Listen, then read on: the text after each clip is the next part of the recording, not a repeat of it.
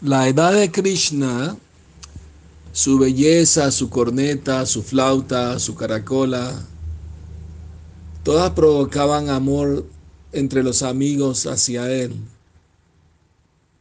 Tenía una habilidad muy linda de bromear con sus amigos y también a veces él fingía una lucha ficticia con ellos y todo eso creaba una atmósfera de un amor fraternal.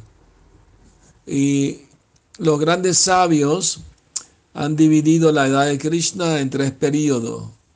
La edad que va hasta los cinco años se llama Kaumara. La edad que va hasta los seis, hasta los diez se llama Pauganda.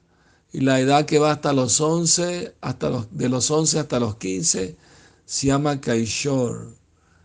Mientras Krishna pasa sus días como pastorcillo de vaca, está en la edad de Komara y Pauganda. En la edad de Kaishor es cuando Krishna aparece, apareció en Gokula. Actúa como pastorcillo. Después, cuando cumplió 16 años, se fue a Matura a matar al demonio Kamsa. Entonces, esa edad Komara es la justa indicada para corresponder el amor de madre Yashoda, como un amor de infantil. Entonces en el, en el Bhagavatam se dice que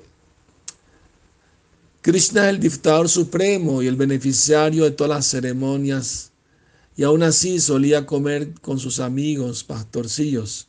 Esto se debe a que en esa ocasión él asumió los pasatiempos de un niño llevando su flauta bajo el brazo y su corneta de búfalo en el lado derecho de su cinturón, junto con su bastón.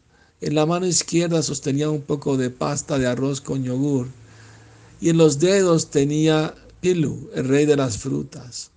Cuando se sentaba así entre sus amigos, parecía que era el verticilio de una flor de loto y que los amigos que lo rodeaban eran los pétalos mientras que de ese modo disfrutaban de bromear entre sí, los habitantes de los planetas celestiales quedaban atónitos y no hacían más que contemplar la bella escena.